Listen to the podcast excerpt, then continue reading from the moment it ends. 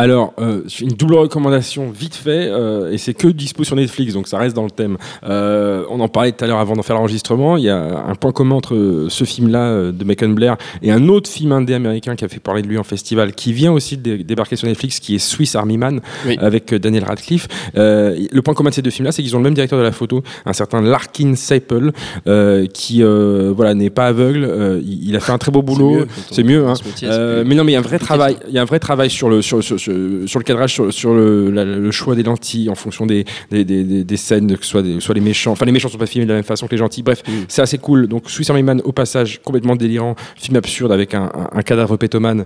J'adore. Euh, et, et- mais, le... mais, mais le vrai film. C'est non, une catégorie assez restreinte. Un film absurde avec un cadavre de pétrole. mais je suis sûr que sur Netflix, euh, ça va La Joué, Oui, par Daniel Radcliffe et avec, euh, déjà. Paul Dan- avec Paul Dano, donc qui joue le, hein, voilà, on- le Robinson Crusoe et Bis qui trouve ce corps. Il y a la, la scène d'intro du film, je m'en lasse pas, c'est quand même euh, le gars qui utilise le corps euh, émanant des, fl- dont, dont, dont, dont- dont le- dont des, des flatulences émanent. Il s'en sert comme un jet ski pour sortir de son île, avec propulsé par les, les pecs qui sortent du cul. Enfin bon, formidable. Vous verrez, le- Tu peux pas vendre c'est un de- film mieux que. Non, ça. peux pas. Puis surtout, c'est dommage que le, le podcast ne, ne retranscrit pas le- l'étincelle enfantine dans les yeux d'Alexandre Darbo quand il décrit ça. On mettra une photo sur touchant. Instagram.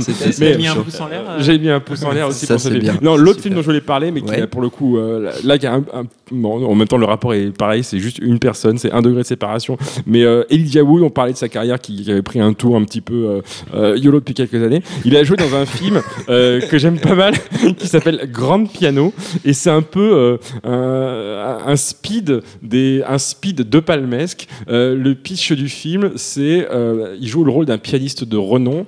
Euh, il fait un concert, il est sur scène, et là il y a John Cusack qui joue le rôle d'un sniper qui le vise et il lui parle dans une oreillette et s'il fait une fausse note, euh, il le bute.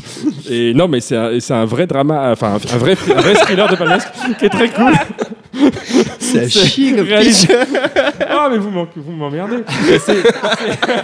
C'est- écrit. Alors là je l'apprends, je l'apprends direct sous vos yeux hein, euh, avec IMDb que ça a été écrit par Damien Chazelle, donc le mec de La La Land. Je ne le savais pas, mais c'est réalisé par un espagnol qui s'appelle Eugenio Mirra.